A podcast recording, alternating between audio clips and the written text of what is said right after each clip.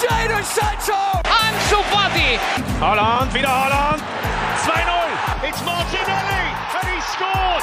Mira, mira, mira, mira, Lemar para Joao Félix! Golazo! C'est bien fait!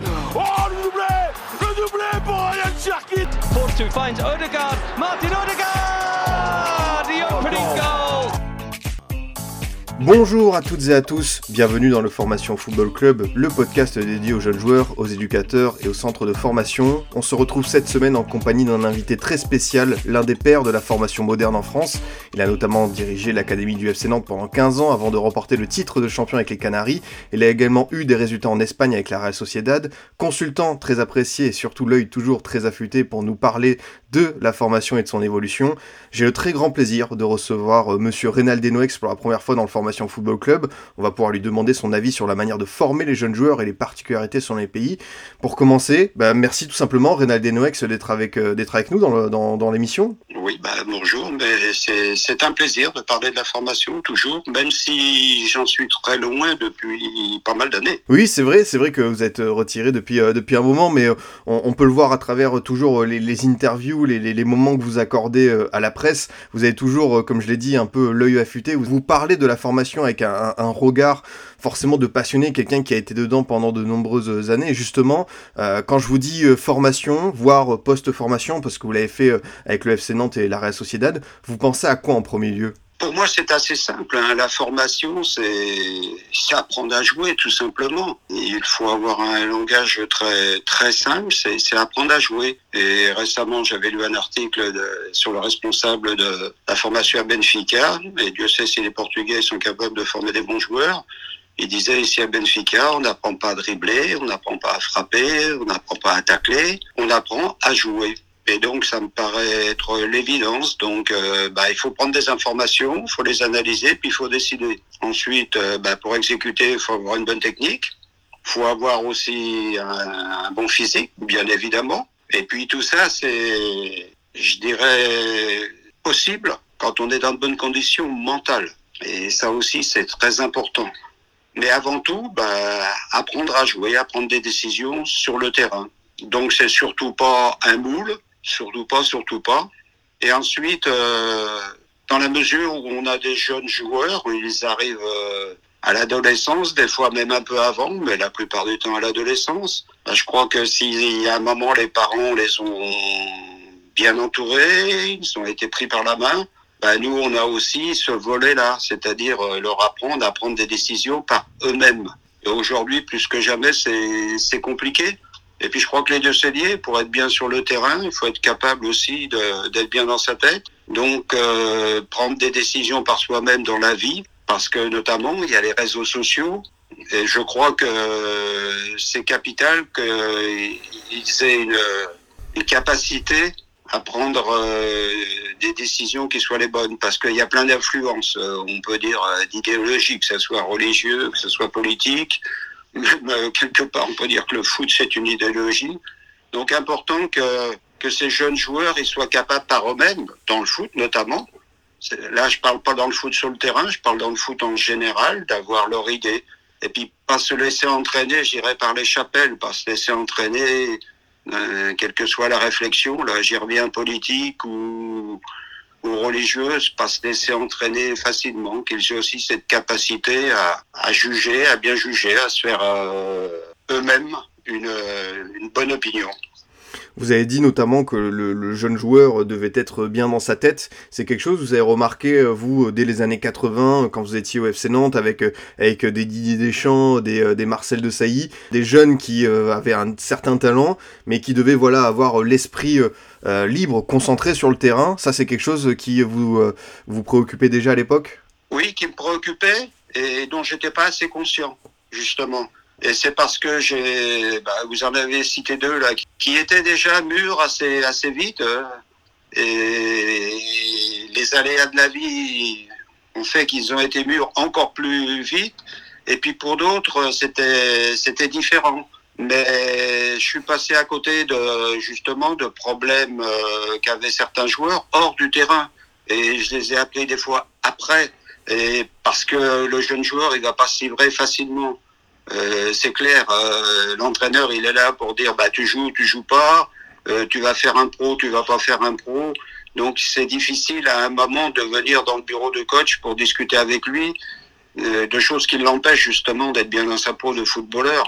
Et je crois qu'il est important que dans les centres aujourd'hui, des personnes, on peut dire spécialisées, qui aient cette capacité justement à aider les joueurs qui sont à un virage là. Et par rapport à tout ce que je lis, là, c'est vraiment plus que jamais. Dans, je dis ce que je lis, c'est forcément pas directement en rapport avec le sport, mais en rapport avec la vie. Et je crois que c'est important qu'on les aide à ce moment-là pour qu'ils puissent, euh, oui, être bien dans leur tête. Il faut que l'ordinateur là-haut, il fonctionne bien. Et pour qu'il fonctionne bien, bah, il faut qu'il y ait les bons pilotes. C'est, c'est dans l'informatique, on appelle ça des pilotes. Et puis, je crois qu'aussi dans la vie, il faut avoir des bons pilotes. Il faut être aidé à un moment pour, euh, bah, pour que la machine fonctionne bien. Ah non, ça c'est euh, une certitude. Votre, euh, votre vision de la formation, à partir de quoi vous la forgez? Vous arrivez en 1982 à la tête du centre euh, au FC Nantes. Est-ce que c'est peut-être l'Ajax, l'Ajax de Renus Mitchell, de, de, de Johan Cruyff qui domine déjà dans votre esprit à ce moment-là? Non, je connaissais pas assez, je connaissais pas. Je la forge à partir de, de la manière dont j'ai toujours eu de sentir le foot. J'ai eu la chance de venir à Nantes parce que ça correspondait à ce que je ressentais. Donc, euh, tout simplement, j'ai suivi ce que je sentais. Euh, la manière dont je jouais dans un petit club parisien où il n'y avait pas d'entraîneur, où il y avait juste les copains pour jouer de manière très libre. Et puis ensuite, il y avait, bah, il y avait l'arrivée au FC Nantes et où vraiment ça correspondait à ce que je ressentais, je le répète.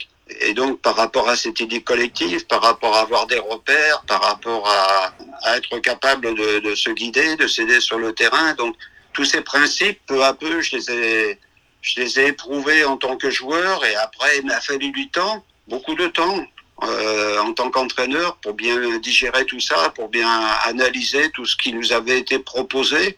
Et ça m'a permis, euh, parce que quand on est en prise directe avec un groupe, et à ce moment-là, il y avait un groupe. Vous avez cité Deschamps de Sailly. Bon, à 14-15 ans, il y avait un seul groupe à la formation. Ils étaient avec ceux qui avaient 19-20 ans. Donc ça, ça faisait un seul groupe qui était dispatché ensuite dans les différentes équipes. Mais il n'y avait pas moins de 14, moins de 15, moins de 16, etc. comme aujourd'hui, avec un entraîneur, un adjoint.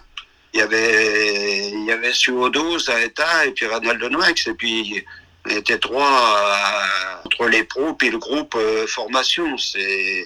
C'était avec des effectifs qui étaient beaucoup plus réduits qu'aujourd'hui. Mais moi, j'avais à peu près 25 joueurs. Et peut-être qu'il y avait même moins de pros parce que les effectifs, je vous dis, sont différents. Donc, euh, le- les, les idées que je pouvais avoir, bah, c'était entre guillemets euh, bah, tout ce qu'on ingurgite. Je vous le disais avant, bah, on se, on se fait avec tout ce qu'on entend, tout ce qu'on voit, tout ce qu'on écoute. Il y avait beaucoup moins de matchs à la télé, il y avait beaucoup moins de euh, Renus Michels. euh, je sais même pas si bon, j'ai peut-être entendu parler un peu, mais très vite, très vite, effectivement, ben, j'ai senti qu'il fallait que je m'informe. Et si vous parlez de Renus Michels, il y avait un livre euh, qui s'appelait Formation à l'européenne. Et notamment dedans, ben, il y avait un article de Renus Michel sur le pressing qui était super intéressant. Donc, euh, bah, c'était tout ça, ça s'ajoutait à ce que je connaissais. Mais effectivement, bah, bah, être entraîneur, euh, que ce soit avec les pros d'ailleurs ou avec les plus jeunes, bah, c'est se poser des questions et puis c'est essayer de prendre le maximum euh, autour de soi. Je- généralement, on n'invente rien. Mm. C'est aussi une formule qu'on entend euh, chez les scientifiques. euh, Et à des fois, on reprend des idées puis on les reprend différemment ou il y a des moyens différents qui permettent de mieux les exploiter.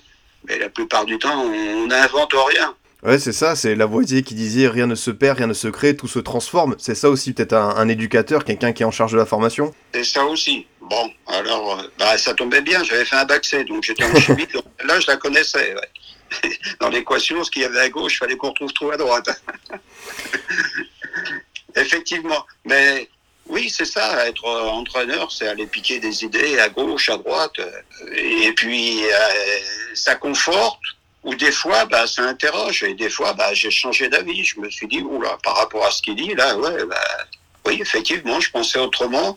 Et du coup, maintenant, je suis par cette idée-là, ouais, je me dis qu'il faut que je change. Et c'est ainsi que, bah, peu à peu, bah, on, a des exercices, des jeux, mais toujours, il y a une continuité quand même globale, je dirais. Il y a une espèce de fil rouge par rapport à l'idée principale qu'on se fait du foot. On va pas changer du tout au tout, mais il y a des fois des, des parties de, de ce qu'on va transmettre, euh, ouais, qu'on modifie grâce à d'autres personnes.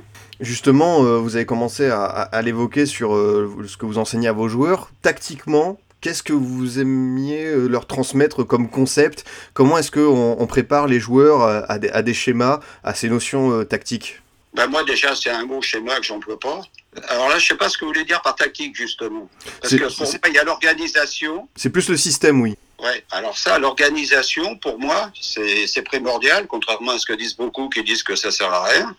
mais c'est primordial. Et c'est pas ça qui est important de leur apprendre. Leur apport, euh, ce qu'il faut leur apprendre, c'est qu'à chaque seconde, ils aient une interprétation de la situation et comment ils vont jouer, je dirais entre guillemets, le coup. Et après que vous jouiez en 4-4-2, en 4-3-3, il y a des principes de base qui ne vont jamais changer, qui ne vont jamais changer. Et justement, quelle que soit l'organisation, il faut que les jeunes joueurs et après les pros, bah, ils soient capables d'appliquer des principes, des principes généraux comme euh, bah, la zone. Déjà dans la zone, il y a plein de principes. Il y a la, il y a les distances, il y a la couverture, il y a couvrir l'espace, il y a couvrir le partenaire. Donc c'est s'occuper des autres, c'est s'occuper. Il y a l'adversaire aussi en face parce qu'on on est constamment dans un match. Il y a l'adversaire, il y a les partenaires. Tout ça rentre en ligne de compte. Mais le plus important pour moi et mon fil rouge, c'était ça. C'était le plaisir de se comprendre grâce à des références communes qui permettent à chaque seconde, en anticipant, d'interpréter l'action de la même manière pour agir ensemble efficacement, donc gagner. Donc l'important c'est ça, c'est qu'à chaque seconde, ils soient capables de comprendre qu'est-ce que je fais parce que les adversaires sont en train de faire ça, les partenaires sont en train de faire ça. Je suis à 10 mètres du ballon, je suis à 50 mètres du ballon. Qu'est-ce que je fais avec ou sans le ballon? On a le ballon dans l'équipe ou on l'a pas. Euh, moi, j'ai le ballon. Qu'est-ce que j'en fais? Moi, je peux recevoir le ballon. Qu'est-ce que j'en fais? Qu'est-ce que je fais si je veux aider l'autre à encore mieux recevoir le ballon, etc., etc. Mais faut bien nuancer. Pour moi, ça, c'est la tactique. Et après, il y a l'organisation. Euh, c'est complètement différent. Quand je l'ai dit après, ça veut dire, il y a d'un autre côté, il y a l'organisation. Mais d'abord, il y a des joueurs. Et puis ensuite, quand on approche la compète, bah, il y a des joueurs qui permettent de s'organiser en fonction de leur profil pour s'animer. Mais quand on entend dire que c'est l'animation qui est primordiale et que l'organisation compte pas, ça veut dire que tous les entraîneurs, ils sont un peu, un peu cons, parce que pourquoi ils s'organisent? Ah oui, mais c'est important parce que l'organisation va permettre certaines animations va permettre de s'animer d'une certaine manière ou non.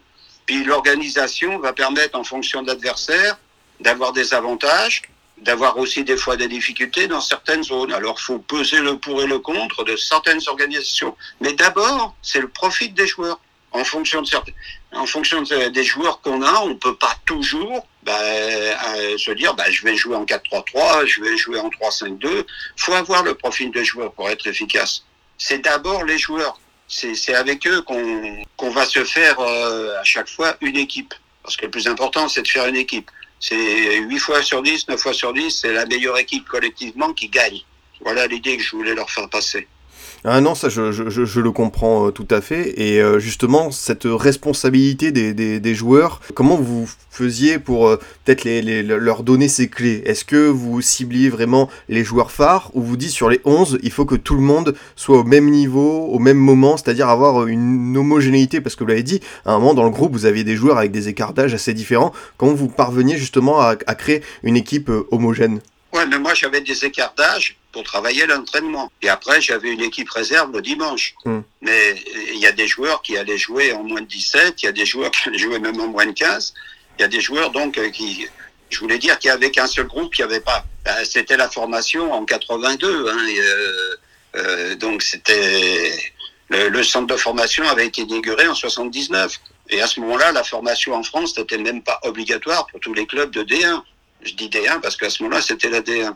Donc non, je crois que l'important, c'est qu'on leur, c'est qu'on les rende autonomes. C'est aussi simple que ça. De la même manière, je t'ai dit, dans la vie, faut qu'ils soient autonomes et puis qu'ils aient une bonne autonomie, qu'ils se laissent pas entraîner par des, je dirais, des mauvaises idéologies, comme je l'ai dit au départ.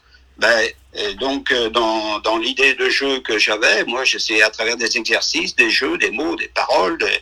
j'essayais qu'au club, on soit tous euh, là, bien dans la même euh, dans la même idée, dans la même longueur d'onde que tous les les animateurs, les encadreurs, les entraîneurs qui allaient prendre une équipe le, le week-end. On se réunissait chaque semaine puis on parlait, on parlait du jeu, on parlait des mots qu'on pouvait avoir à utiliser pour qu'on soit sur la même longueur d'onde, pour que les joueurs bah, ils se sentent à l'aise, quel que soit l'entraîneur, quelle que soit l'équipe dans laquelle ils étaient, ils parlaient le même langage. Et ça, ça, ça doit fonctionner. Et ensuite, j'irais même plus, ils doivent être capables d'aller jouer n'importe où ensuite s'ils savent jouer. Savoir jouer, c'est interpréter la situation. Donc, euh, euh, où que vous alliez, vous devez être capable de, de, jouer à Marseille, à Nice, à Nantes, à, à Madrid ou à, ou à Rambouillet, parce que parce que vous comprenez le foot euh, à chaque seconde. Ça, euh, vous avez dit, euh, vous avez dit, Monsieur Denoex, de rendre autonome les, les, les, joueurs sur le terrain. C'est quoi C'est répéter les gammes? C'est vraiment parvenir à, à, fluidifier le jeu? J'ai pas envie de dire à en faire des robots parce que j'imagine que vous voulez laisser une part ah bah, de libre arbitre. surtout pas, surtout pas, puisque ils doivent analyser parce que les situations se ressemblent, mais à chaque fois il y a un petit truc qui est différent. Et puis surtout, en fonction de quoi on va décider? Bah, En fonction de l'action, mais en fonction du score, en fonction du terrain, en fonction du partenaire qui est proche. On donne pas le ballon le, de la même manière à Messi qu'on peut le, le, donner à Ousmane Dembélé.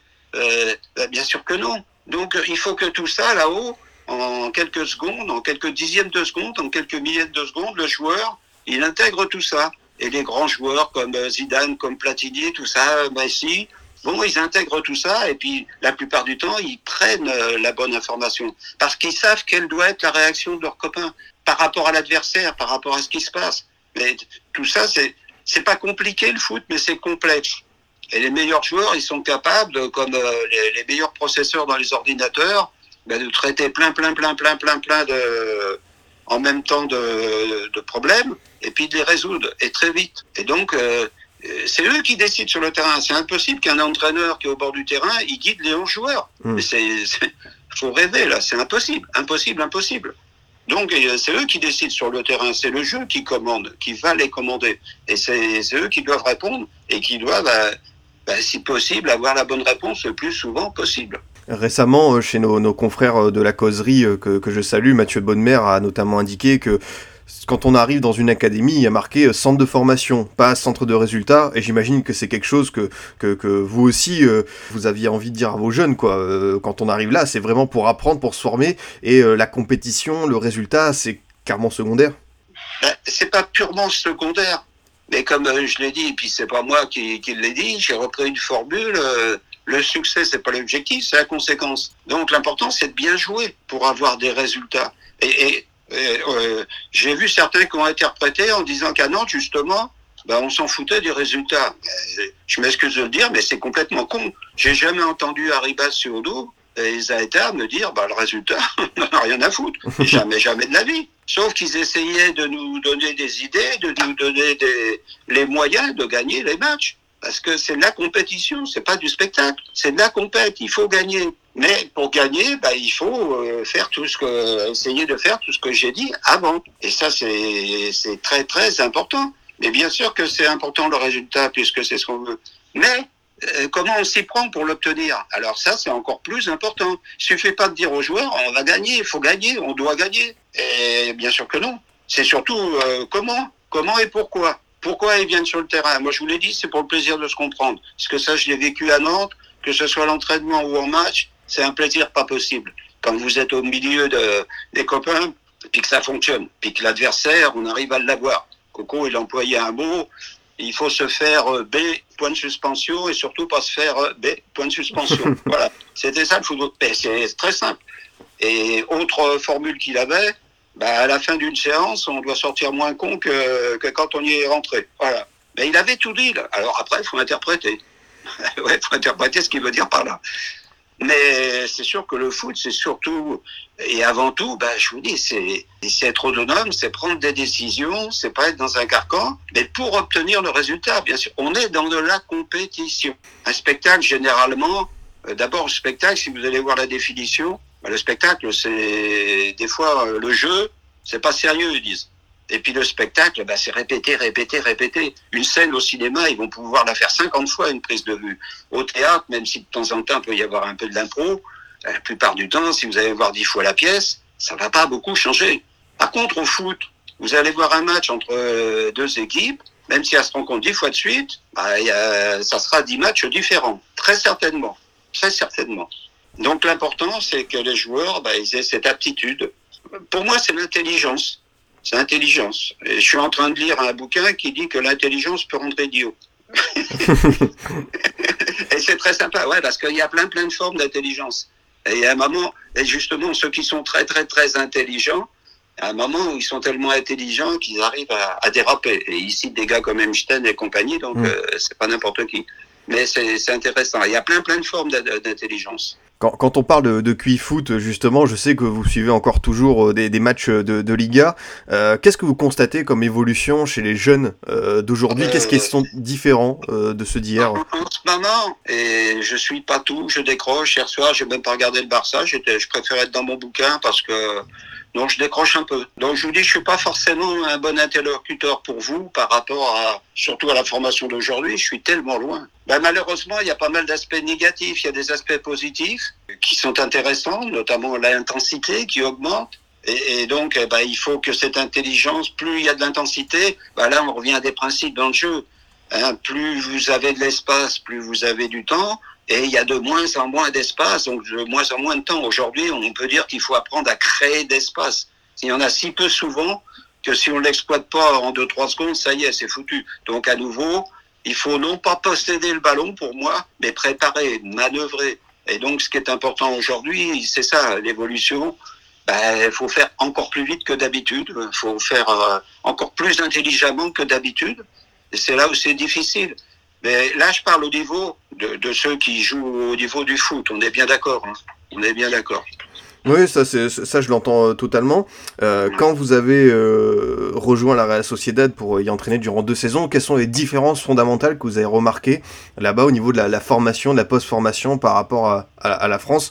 J'avais notamment échangé avec Sylvain Devert, qui était un, un ancien entraîneur euh, là-bas, qui avait été époustouflé, qui avait dit vraiment c'est plus qu'une académie, quoi. C'est vraiment une institution de la vie. Moi, la Real, c'était un club, c'est pour ça que j'ai accroché, un club vraiment où ça bosse, où j'y crois. Et la preuve, parce qu'ils continuent, même s'ils sont descendus deux, trois fois en D2, eh ben, ils ont, ils ont continué, continué. Puis aujourd'hui, ils ont des joueurs. Euh, c'est vraiment, euh, bon, c'est un peu comme dans tous les pays, à la différence nord-sud. Peut-être qu'on a tort de dire ça, où ça bosse plus au nord qu'au sud. Mais avant tout, c'est un club qui s'appuie sur la formation. C'est des, des, entre guillemets, des travailleurs. Et moi, les, les relations que j'avais, c'était surtout à travers, bah, de temps en temps. D'ailleurs, c'était à ce moment-là, celui qui dirigeait la formation, c'était le frère d'Arconada, qu'on a bien connu. Et vraiment, bah, on sentait, ils cherchaient, on peut dire, ils avaient aussi une méthode, ils étaient plus sur du classique. C'est vrai qu'au départ, avant que j'arrive chez eux, euh, vers le mois de mai, quand j'y suis allé, j'ai passé huit jours avec eux. Je leur avais posé les questions. Est-ce que, d'abord, est-ce que vous m'acceptez? Et l'adjoint, il a dit non, parce que ils avaient, ils avaient sauvé la Real qui avait 14 points de retard. Ils avaient succédé à Toshak, qui avait été vidé vers février, et ils n'étaient pas d'accord que j'arrive. J'ai dit, bon, on va passer huit jours ensemble, j'ai pas encore signé. Je vais vous expliquer comment je fonctionne. Si vous êtes OK, vous êtes OK. Si vous n'êtes pas OK, c'est même pas la peine qu'on insiste. Parce que je vais être avec vous. Et si vous n'êtes pas avec moi, je suis mort. c'est clair et net. Et j'ai eu la chance de rencontrer des super personnes que ce soit Roberto Olabé, qui lui avait sauvé, en tant qu'entraîneur, avait sauvé l'équipe, que ce soit Jesus euh, Zamora, qui était un ancien joueur du club, qui a été adjoint, que ce soit Yulen, qui était préparateur euh, physique, qui a bossé beaucoup avec Emery, là, quand il était au PSG notamment, qui l'a beaucoup suivi, et que ce soit Xabi Mancisidor, qui, est, qui avec Pellegrini, puis qui est resté, qui est avec Guardiola actuellement. Et donc, ce sont des gens qui ont été vraiment, je leur dois tout là-bas. Parce que vraiment, avec cela, j'étais plus le président, plus des dirigeants. C'était vraiment euh, un plaisir de, parce que bah, si au début, je les ai un petit peu, ça a été un peu bizarre ce que je leur ai raconté là dans les huit jours qu'on a passé ensemble. Je dirais qu'après, ils ont adhéré aux idées. Après, ouais, ils ont vu. L'adjoint, il m'a dit, Réseau, il m'a dit, maintenant, je vois le football autrement. Et j'étais heureux d'entendre ça. Comme je suis heureux quand des joueurs qui n'ont pas réussi me disent, coach, j'en ai qui m'ont rappelé. Des joueurs là qui s'occupent d'équipe maintenant. Et ils m'ont dit, même si je suis resté qu'une année, il y en a un, là, il est à San Diego, là, actuellement. Il a, a fondé une, il est en deuxième division, on peut dire, américaine, là. Dans la NSL. Bon, il a dit, moi, j'ai passé qu'une année. parce que je n'étais pas capable d'aller plus loin. Il dit, je le conçois. Mais il m'a dit, pour moi, euh, voilà, je veux jouer comme... Et on s'est revu deux, trois, quatre fois, il voulait que j'aille avec lui, euh, etc., etc. Mais donc, je crois que, bon, bah, c'est bien, justement, quand il y a des... Quand on est dans des cultures différentes et puis qu'on arrive à, à discuter, puis à se retrouver. Et au bout des huit jours, on était partis. Avec le préparateur physique, je lui ai dit, bon, on va aller en Autriche. J'ai dit, par rapport à tout ce que tu me dis là, j'ai dit, on va retrouver les repères, t'inquiète, je sais où ils sont, pour travailler physiquement, pour travailler... Euh, et, et, donc, on était sur la même longueur d'onde. Et avec les autres, on s'est mis sur la même longueur d'onde au niveau du jeu. Et, et euh, je pense qu'au niveau des joueurs aussi, parce que sans ça, on n'aurait pas fait les résultats qu'on a fait. Et s'ils n'avaient pas accepté. Les joueurs, vous savez, ils vous jugent très vite. Hein. Mm. S'ils si, si, si, se disent, bon, bah, ils me racontent des, des mecs comme Valérie Carpine et tout, qui avaient largement plus de 30 ans, là, et tout, qui avaient roulé sa bosse partout. Ils disent, bon, bah, lui, euh, qu'est-ce qu'il nous raconte, là, au bout de huit jours, il, il vous vide, hein? C'est clair et net, hein? Ils, ils vous disent, non, lui, il, ça va pas dans sa tête, là, qu'est-ce qu'il nous raconte? Ce qu'il nous fait faire, là, c'est pas possible. Ouais, ça, je, l'imagine bien. Vous avez dit tout à l'heure que en, France, et je pense c'est peut-être la, la, grosse peut-être force, le gros, notre gros point fort sur les jeunes qu'on qu sort, c'est qu'on fait sortir des joueurs qui peuvent évoluer partout. Et c'est vrai, on peut envoyer aujourd'hui un jeune Français en Angleterre, en Allemagne, en Espagne, en Italie, il saura toujours se, débrouiller. Comment vous l'expliquez C'est qu'en France, on lui donne toutes les clés possibles pour s'adapter à, tous les styles de jeu finalement? Le, le, style de jeu, je dis, pour moi, j'y reviens. Bon, c'est bien interpréter la situation. Et quel que soit le, le, style, on adhère ou on n'adhère pas, mais, si on sait jouer, on sait jouer. Donc, euh, d'autant plus qu'aujourd'hui, le, foot, il y a de moins en moins. Avant, on pouvait parler du style anglais. On pouvait parler du kick and rush. Aujourd'hui, je crois pas qu'on puisse dire ça du football anglais en général. Peut-être que dans les divisions plus basses, peut-être que je connais pas, donc euh, je me garderai bien de juger. En Allemagne, ça a évolué aussi. Il y a eu un moment où ils se sont dit, là où ils ont fait des mauvais résultats, et donc ils sont partis vers un foot qui, est, qui ressemble, et de plus en plus, et en Italie aussi, en Italie, je vois en Espagne. En Espagne, avant le Barça, c'était, c'était, en gros, on peut dire c'était aussi kick and. C'était avant tout, c'était l'engagement. Il y a eu un moment où ils ont même dit qu'ils en avaient marre du tiki-taka et de faire des passes, de faire des passes et de faire des passes. Ils pouvaient pas voir ça au départ. Bon, comme ça a des résultats. Aujourd'hui, c'est simple. Ce qui nous juge, c'est le résultat. C'est simple, c'est même simpliste, parce qu'il y a des moments où ça, va trop loin et trop vite. Mais, c'est ça. Mais je crois que le foot aujourd'hui, bah, un peu partout, il se ressemble. Donc c'est assez logique que les joueurs, ils aient des repères un petit peu partout. Euh, il y a 30 ans, il y a 40 ans, c'est sûr que euh, débarquer en Angleterre, ça devait être quelque chose. Il y en avait Bon, et puis il y avait le domaine des communiques qui faisait qu'il y en avait peu. Euh, il, y en a, il y avait peu de Français qui allaient à l'étranger, très très peu. Puis il y avait peu d'étrangers qui venaient en France, pour diverses raisons. Non, ça c'est le cas, le, le, football devient de plus en plus international. Il y a récemment une étude de l'Observatoire du football qui disait que bah, les joueurs anglais s'exportent de plus en plus, on en a vu en Allemagne, même les Allemands sortent de plus en plus, donc euh, voilà, ah, les, les, le, le, football dépasse de plus en plus les frontières. Oui, oui, puis, puis aujourd'hui, euh, un gamin qui a 7-8 ans, bah, il regardait des matchs à la télé. Bon, aujourd'hui, c'est vous appuyez sur un bouton, vous voyez City, vous appuyez, vous changez de chaîne, euh, vous voyez le Real, euh, vous voyez l'Inter, vous voyez la Juve, vous voyez le Bayern. Euh, bref, bah, vous voyez, des matchs au Portugal, vous en voyez en Amérique du Sud, vous en voyez partout. Donc aujourd'hui, bah, on parle de mondialisation. Bah, le football a, suivi aussi le, a suivi l'évolution du, je dirais, de, de la vie, du monde, euh, que ça soit avec les bons côtés, les mauvais côtés. Donc, mais on a une vue globale. Et puis, ouais, le football, la manière de jouer au foot, euh, les entraîneurs aussi, ils vont, ils vont, ils viennent de partout. Donc, euh, donc, euh, toutes les cultures, on peut dire, se mélangent. On peut dire qu'il y a un métissage dans le foot, comme il y a dans la vie. Non, ça, je, je, je suis totalement euh, d'accord avec vous. Quels sont pour vous les... On a parlé du point fort de la formation en France, mais quels sont pour vous les points faibles si vous deviez citer des, des choses qui ne fonctionnent pas? Mais je sais pas, parce que, mmh. on l'a dit, c'est pas un moule. Ça va dépendre de chaque club, de chaque éducateur, de chaque... Euh... Donc c'est en fonction des idées de chacun qu'il y aura des forces et des faiblesses. Moi, je vous l'ai dit, je me suis rendu compte que bah, j'étais tellement axé sur le terrain, sur le jeu, les exercices, les, jeux, les principes, tout ça, que j'en oubliais que, bah oui, que le gosse, il pouvait arriver sur le terrain en ayant des problèmes dans sa tête qui n'avaient rien à voir avec le foot.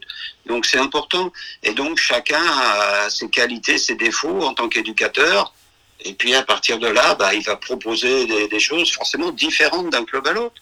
Et c'est bien, c'est très bien.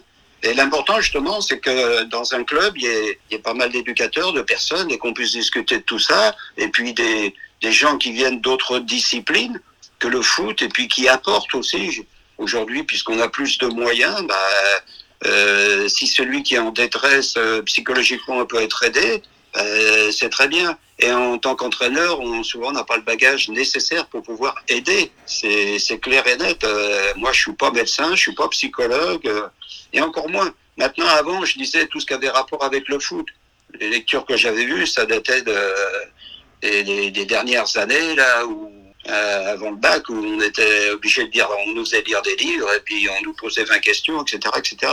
Et tout ça, après, j'étais incapable parce que j'avais le foot dans la tête. Et maintenant, maintenant, je lis beaucoup parce que j'ai plus le foot dans la tête. Je reste responsable d'aucun club. Donc, euh, je peux, aujourd'hui, j'apprends plein de choses. Je découvre plein de choses. Mais ces choses-là, c'est des, des, bah, c'est des, ça peut être des écrivains d'ailleurs, mais ça peut être des neuropsychiatres, etc., etc. Donc, il y a plein de choses, euh, plein de choses qui sont apportées dans le foot, qui viennent de l'extérieur, qui vont enrichir, euh, qui vont permettre aux footballeurs, justement, comme je le disais, d'être bien et que nous, on récupère des gens qui sont bien dans leur tête sur le terrain pour que là-haut, bah, ils puissent prendre des bonnes décisions de jeu. Ah oui, c'est complexe, hein. et puis il faut des moyens, faut des moyens, il faut du temps, il faut des moyens. Et puis vous l'avez dit, on, on, en parle depuis le début de cette émission, mais euh, la, la, trajectoire d'un jeune footballeur, elle n'est pas du tout linéaire, à moins d'être un Kylian Mbappé, d'être une comète, d'être quelqu'un à part. Oui, mais même pour lui, mm. même pour lui au départ, ça, d'après ce que j'ai lu un peu, ça n'a pas été si facile que ça. Il y a des moments où il y a eu des, des difficultés, il jouait, il jouait pas, et, et c'est un, mais c'est un joueur, bah, bah c'est inévitable qu'il réussisse parce qu'il est. Moi, je me souviens d'une action de lui. C'était en Allemagne. Je crois que c'était avec Monaco. Je sais plus contre qui c'est. Dortmund, peut-être. Peut-être. Il intercepte un ballon entre les deux centraux. Et puis il s'en va. Et il s'en va. D'abord, il regarde euh, à droite euh, si l'arbitre de touche la signale arrière ou pas. Non. Donc je suis pas hors jeu. Je continue. Puis il regarde euh, s'il y a partenaire ou pas. Puis ensuite, il regarde. Il, bien, on voit bien par rapport au gardien il jette un coup d'œil et tout, et puis il prend la décision de la rouler au premier poteau. Donc il s'est informé 5, 6 fois, 7 fois dans une action comme ça, qui a dû durer peut-être, je sais pas, 5, 6 secondes. Mais il, je dirais, il a tout vu, tout vu ce qu'il fallait voir. Et puis, et, puis la qualité parce que euh, il s'appelle Mbappé et puis il a réussi, il a mis un superbe but. Mais euh, ben, voilà, c'est tout. C'est des gens qu'on à la limite, les gens, on les recrute non pas parce que nous, on va les faire, justement. Ce terme de formation, il est un peu mauvais parce qu'on a tendance à croire qu'on va fabriquer, mm. comme on fabrique euh, un produit euh, industriel. Non. Pour moi, on prend des joueurs parce qu'on se dit, ouais, lui, il va être capable de comprendre ce qu'on va lui demander. C'est complètement différent. Parce qu'il vous apporte euh, 75 à 80% de, de ce qu'on veut faire, le joueur. Parce que c'est lui qui l'a acquis. Après, nous, on vient là, pour le mettre dans le collectif. Mais on est entre, on est des liaisons chimiques entre les atomes. Voilà ce qu'on est, nous, l'entraîneur. Voilà ce qu'on est. On est entre, on est entre. Mais, mais lui, le gars, on ne l'invente pas. On ne le fabrique pas. Personne ne fabrique des Mbappé. Personne ne fabrique des Messi. Personne ne fabrique des, des Zidane. Personne ne fabrique des. Puis je peux citer tous les joueurs qu'on Ouais. voit. On les fabrique pas. Ils viennent dans le club parce qu'il y en a qu'on vu. Je me souviens du responsable de Lyon, lui aussi, là, dans la revue Vestiaire, que je vous citais tout à l'heure à propos de Benfica. Celui qui était le responsable de Lyon alors, c'est peut-être lui d'ailleurs, ils lui ont demandé sous quels critères vous recrutez? Donc, à la limite, quel est le critère qui fait que vous prenez un joueur ou pas? Il a dit sa capacité à prendre des informations. Bon, bah, j'ai dit OK, voilà. Donc euh, bah, là, j'ai lu avec plaisir euh, tout. Et je ne connaissais pas ce gars-là. C'était pas un ancien joueur pro. Je connaissais pas. Mais bon, quand j'entends ça, quand je vois à Lorient, euh, c'est aider à prendre des décisions. Bon, bah, quand je vois des, des gens qui ont ce, euh, cette manière d'aborder la formation, bon, bah, je me dis ok, donc ça va marcher. Donc je vous dis, il y a différentes. Alors après, a chacun ses différences. Je continue à le dire. Mm. Mais en gros, c'est ça. Parce que ça, c'est un principe. Il faut prendre des infos. Le jeu, c'est ça. Parce qu'on n'est pas tout seul sur le terrain, on joue pas tout seul. Et Arsène Wenger euh, disait qu'en plus, enfin voilà, un jeune joueur, c'est cyclique, hein, il va avoir des périodes de, haut et de bas, il va atteindre vraiment euh, sa régularité vers 22-23 ans. Et vous, justement, comment vous faisiez pour, pour euh, gérer ces temps peut-être un peu plus faibles, des, des, des matchs un peu moins performants d'un jeune? Ben Moi, j'avais un autre défaut, c'est que j'y croyais tout le temps. Et j'avais quelqu'un qui était avec moi, je, je l'ai dit au-dessus de moi, c'était Coco. Et Dieu sait si on se connaissait, on n'arrêtait pas de discuter tous les jours, il y avait réunion permanente. et lui, il disait jamais, il faut faire comme ça. Mais il posait des questions et des questions et des questions. Qu'est-ce que tu ferais à ma place et tout et tout et tout. Et voilà. Et ça, c'est enrichissant, pas possible. Et puis du coup, ben, donc moi j'avais ce tort, euh, j'y croyais jusqu'au bout. Puis lui, très rapidement, je te disais à propos d'Antoine, des fois au bout de 30 secondes, il disait, lui, il faut le vider. et il me disait, arrête, lui, il faut, euh, non, faut pas le garder. Donc, euh, ben, je dirais qu'on avait raison tous les deux, hein, on avait tort tous les deux. Ben, c'est sûr qu'il y a des moments où c'est difficile. Mais moi, je m'accrochais toujours. J'espérais toujours. Parce que j'avais vu des qualités, mais il y a un moment, bah, oui, il faut se dire non, ça passe pas. Ça passe pas. Mais j'allais, euh, je voulais aller jusqu'au bout du bout, y croire jusqu'au bout.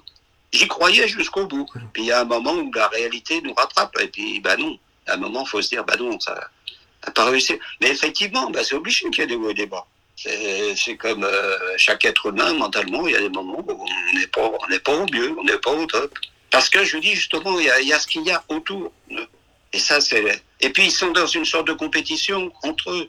Donc là aussi, c'est difficile forcément pour eux. Il y a de la compète contre des adversaires le week-end, euh, il y a de la compète tous les jours à l'entraînement, et puis il y a, bah oui, il y a la compète avec celui qui occupe le même poste que moi. Ouais, cette, cette, forme de pression, il euh, faut forcément euh, la gérer. Vous avez dit aussi tout à l'heure quelque chose sur les autres sports, sur l'interdisciplinarité. C'est quoi les autres disciplines que, qui, pour vous, sont intéressantes pour, pour un jeune joueur, pour l'accompagner au-delà du, du, football? Bah, Je dirais, c'est à peu près tout. Moi, mmh. par exemple, je m'étais beaucoup inspiré, notamment dans ma petite définition du jeu, à un moment que je vous ai donné, de, de Villepreux, parce qu'un jour, j'avais vu qu'il parlait de, de, du mouvement du mouvement. Dans, et puis du coup, j'avais j'avais fait venir la thèse qu'il avait passée lorsque parce qu'il était enseignant Villepreux. À, je me souviens, c'était à Clairbon. J'avais suite à un donc tout est intéressant.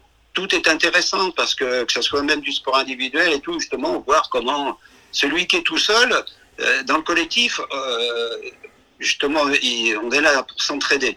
Euh, c'est une chance. Bon, quand vous jouez au tennis, vous êtes tout seul. Enfin, a, même si vous avez un entraîneur, un staff et tout, il y a un moment quand même, vous êtes seul sur le cours face à l'autre. Et là, bon, il faut qu'en amont, on vous ait beaucoup aidé pour, euh, pour affronter cette situation. Et inévitablement, bah, il y a des moments où, même dans un sport collectif, on se retrouve un peu tout seul parce que ça va moins bien. Non, ça, ça, ça c'est, euh, je, je, ne peux que vous rejoindre. Euh, monsieur, Monsieur Denoex, peut-être euh, un, un, petit mot sur l'autre peut-être point faible de la formation en France, c'est l'ouverture au diplôme, notamment des éducateurs. On se pose souvent la question est-ce qu'en France on aura un jour un, un Nagelsmann chez nous en Ligue 1, quelqu'un qui vient vraiment du, du monde amateur, qui n'a pas joué en pro, qui pourra gravir les échelons? Est-ce que pour vous c'est quand même un, un frein aujourd'hui en France? Vous avez cité Arsène Wenger. Arsène Wenger, il a pas fait une grande carrière. Mm. Moi, j'ai pas fait une grande carrière. J'étais plus souvent remplaçant à Nantes que titulaire. Euh, Gérard Rouillet n'a pas fait une grande carrière. Euh, je sais pas. Je sais pas si Pellegrini a été un grand joueur, mais il y a, y a, des, il y a des, il y a plein d'exemples de.